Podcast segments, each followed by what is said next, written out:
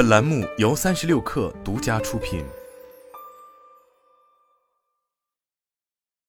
本文来自然财经。北京时间三月十三日上午，第九十五届奥斯卡颁奖典礼迎来了它的亚洲时刻。从业四十年后，杨紫琼终于圆梦，成为了首位摘得奥斯卡最佳女主角桂冠的华裔影后。与杨紫琼一同迎来高光时刻的，还有电影《瞬息全宇宙》的全体演职人员，乃至整个亚裔影视圈。据悉，《瞬息全宇宙》在本届奥斯卡中以十一项提名领跑，并且最终横扫了最佳影片、最佳导演、最佳原创剧本、最佳女主角、最佳男配角、最佳女配角、最佳剪辑在内的七项大奖，其中五项涉及华裔。狂揽多项奖项背后，是《瞬息全宇宙》原创剧本所具有的独特魅力。这部电影聚焦了美国亚裔移民一代和二代的故事，但并没有纯粹落脚到如何体现亚洲移民的艰辛上，反而是强调了家庭、个人的成长经历，构思巧妙，能引起更多观众的共鸣。九五后影迷 Eve 对燃次元表示，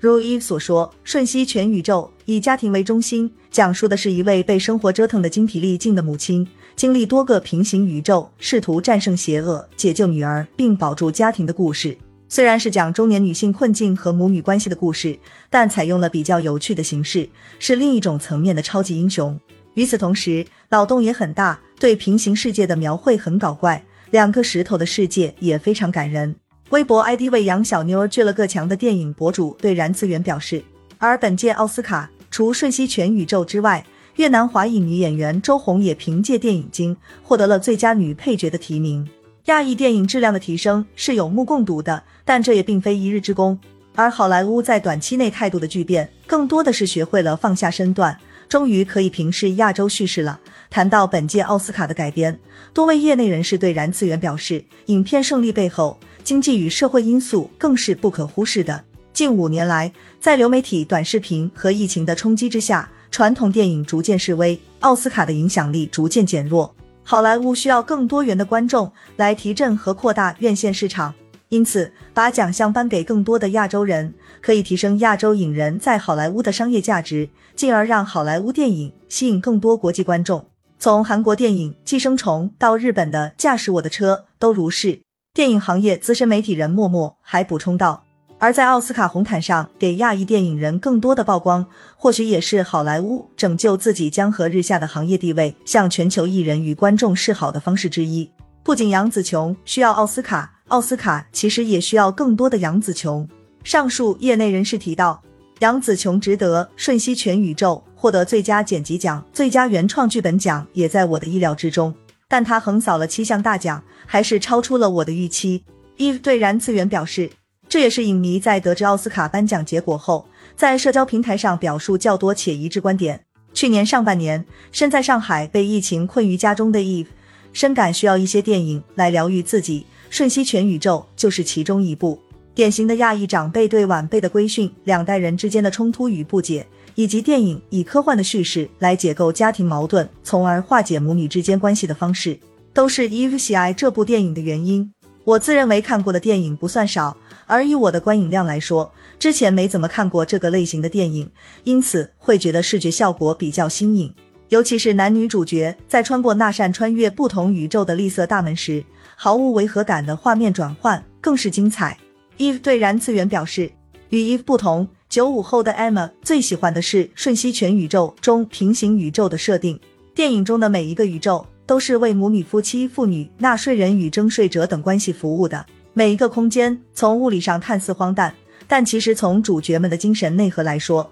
都与真实维度的想法高度一致。但与此同时，又可以把原本混乱的思维梳理清晰，仿佛把死结解开了一样。M 补充道：“那些真实世界以外的宇宙，给我一种戏外彩蛋的感觉，深刻且有趣。实际上，比起科幻感，《瞬息全宇宙》更值得关注的是对演员的选择。”他脱离了人们对华裔演员必须饰演某一类角色的刻板印象，将目光聚焦在亚裔本身，认真的去刻画角色。默默分析道：“正如默默所说，《瞬息全宇宙》的电影张力来自对华裔人物关系的细腻描摹。电影中每一个宇宙间看似支离破碎，其实互为表里的人物关系，以及不同抉择之下的人生可能，勾勒出了华裔女性典型的一生：为了成全丈夫，放弃个人演艺事业，远渡重洋，结果却落得个庸庸碌碌洗衣店老板娘的下场。于是便有了假想过去再续明星梦，对丈夫心生不满，以及和在美国土生土长的华裔女儿之间代沟难调的多种故事情节。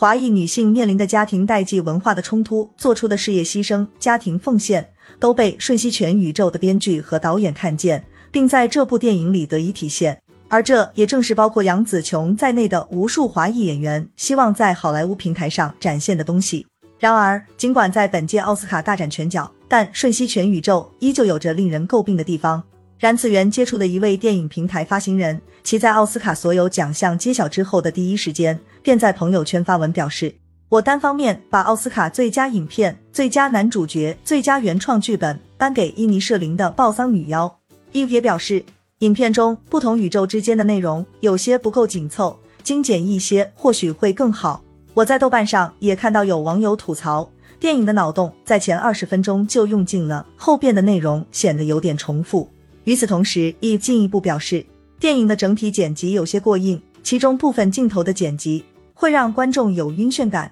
甚至有些特效会让观众感觉有炫技之嫌。不过，不论《瞬息全宇宙》是否过誉，可以肯定的是，这部电影对于华语影坛和亚洲影坛而言，都具有着里程碑式的意义。毕竟，《瞬息全宇宙》是首部横扫七项奥斯卡大奖的亚裔导演执导的影片。杨紫琼之前，奥斯卡也从未给予过亚裔女演员如此殊荣，最高奖项仅有一九五七年《樱花恋》中的梅木三吉，二零二零年《米娜里》中的尹汝贞获得过最佳女配角奖。在上世纪初与上世纪中叶，亚裔电影在好莱坞的地位则更是相对边缘化，比如一九三七年。由美国女作家赛珍珠创作的少有的塑造一系列勤劳朴实的中国农民形象的诺贝尔文学奖作品《大地》，在被好莱坞改编成电影时，华人女星黄柳霜也被好莱坞白人演员路易斯赖娜取代，后者也因此斩获了奥斯卡影后。在电影《瞬息全宇宙》中饰演杨紫琼父亲九十四岁的华裔演员吴汉章，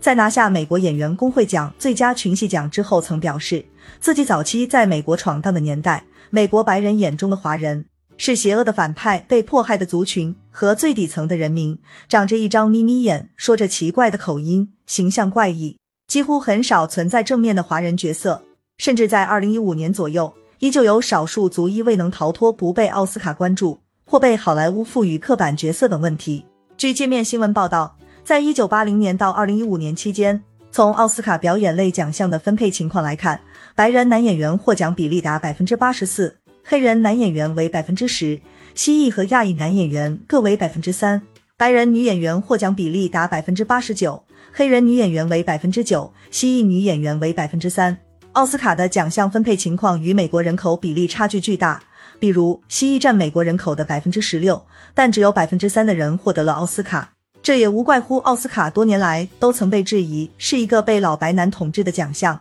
及大多数由年长的白人男性参与评审并获得奖项的电影奖。据《泰晤士报》二零一二年的一篇报道显示，当时奥斯卡投票人中仍有百分之九十四是白人，且百分之七十七是男性。直到二零一五年起，好莱坞掀起 “Oscars So White” 的抗议活动，奥斯卡的偏好才开始出现了一些转变，年年都有涉及黑人、性少数题材的影片胜出。最典型的如二零一八年。涉及种族歧视题材的《绿皮书》，涉及性少数题材的《以你的名字呼唤我》和涉及女性主义的《三块广告牌》等电影纷纷被提名或拿奖。不过，奥斯卡开始关注亚裔，还要等到二零二零年，韩国导演奉俊昊执导的《寄生虫》狂揽了奥斯卡包括最佳国际影片、最佳影片、最佳导演和最佳原创剧本奖四大奖之后。此后，日本电影《驾驶我的车》又在二零二二年。获得了最佳国际影片奖，再随后则是今年的《瞬息全宇宙》。之所以说《瞬息全宇宙》的获奖对于华裔演艺圈乃至亚洲演艺圈都有着标志性意义，是因为《寄生虫》获奖之后，其在北美的票房暴涨。与此同时，多部由 HBO、Netflix 投资的韩剧，包括《鱿鱼游戏》近期的《黑暗荣耀》等，都在这之后取得了令人瞩目的关注度。而对于北美乃至全球影视爱好者来说，或许也会自此更关注华语电影。默默分析道：据外媒数据，二零二零年在《寄生虫》获得了第九十二届奥斯卡金像奖最佳影片奖之后，其在北美的上映规模几乎翻了一番。在奥斯卡奖和扩大放映规模的双重推力下，《寄生虫》最终以五千三百三十六点九万美元的票房收官，成为仅次于《英雄》五千四百万美元票房的外语影片。不同于二零一六年之后的黑人与 LGBT 的政治正确，二零二零年以来的奥斯卡亚洲热又与其他少数族裔有所不同。除了获最佳主演奖项，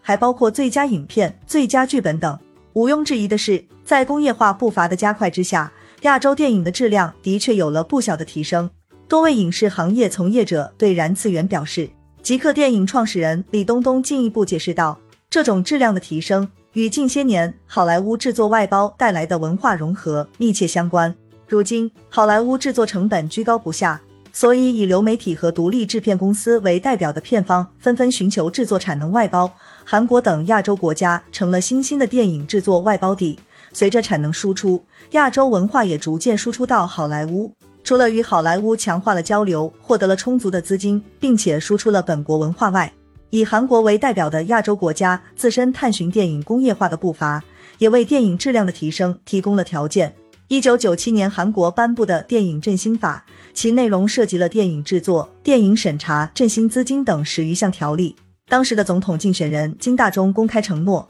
将会在给予支援、绝不干涉的原则下废除电影审查。一九九九年，这个承诺也得到了兑现。韩国国会正式颁布的电影法修正案提到，将在二零零零年以电影分级制取代电影审查。在上述电影人们看来，亚洲电影的逐步工业化为亚裔影人在好莱坞被看见奠定了一定的基础。事实上，不仅是亚裔影人需要奥斯卡，奥斯卡同样需要更多的亚洲叙事和亚裔面孔。寄生虫的影响力不仅在于韩国影视文化的输出，还包括给美国带去了更多能够接受多元文化的影视观众。默默表示，这种效应对韩国本土和北美地区的影响是获奖的一体两面。韩流的热度对北美流媒体的拉新带动就是很好的案例。比如，二零二一年第三季度，由于游戏的播放量再刷新高，给 Netflix 贡献了超出分析师预期的四百三十八万新增订户。这些新增订户中，既有亚洲地区的消费者，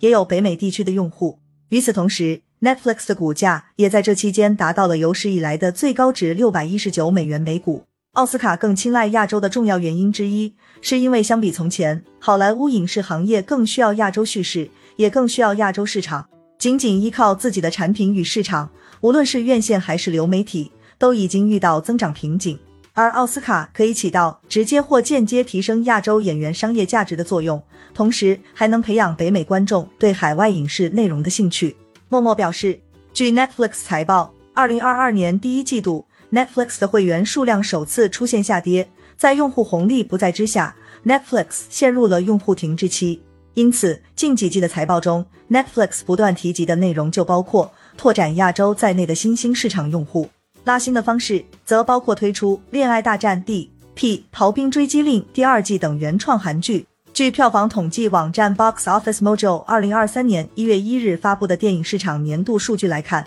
二零二二年北美票房比二零二一年增幅达百分之六十四，总票房为七十三点六六亿美元。不过，值得注意的是，若与疫情前的年份相比，二零二二年的北美总票房已成为自一九九九年之后的最差成绩。与疫情之前二零一九年的一百一十四亿美元相比，更是不可同日而语。也正因为此，好莱坞的电影需要寻求更多的海外票房。二零二零至二零二一年，《花木兰》《上汽与十界传奇》可以说是为华裔观众量身定做的影片，也是好莱坞迎合亚洲观众的一个缩影。当然，未能参透剧本文化，或是未能改变刻板的角色设计，多少都会成为作品的败笔。如果不是威廉·史密斯的那一个巴掌。二零二二年，奥斯卡都快成为无人问津的活动了，因此奥斯卡奖本身也需要更全球化的观众的关注来维持其地位。默默补充道。李东东也表示，本届奥斯卡开场时，主持人特地花了不少时间安利奥斯卡的多元化这件事，甚至稍微显得有些刻意。而瞬息全宇宙的亚裔面孔获奖，确实也是奥斯卡评委们愿意看到的场景。不同种族和肤色的人站在领奖台上。就是好莱坞宣扬的美国梦最好的广告画面。因而，对于奥斯卡奖来说，从功利主义的角度而言，杨紫琼们或许可以去诠释她的包容与平等，输出更多的美国文化，并为将来好莱坞引入更多亚裔角色、扩大其商业价值做铺垫。对于杨紫琼和瞬息全宇宙而言，斩获如此多支奖项，全团队的努力当然功不可没，同时或也得益于事业。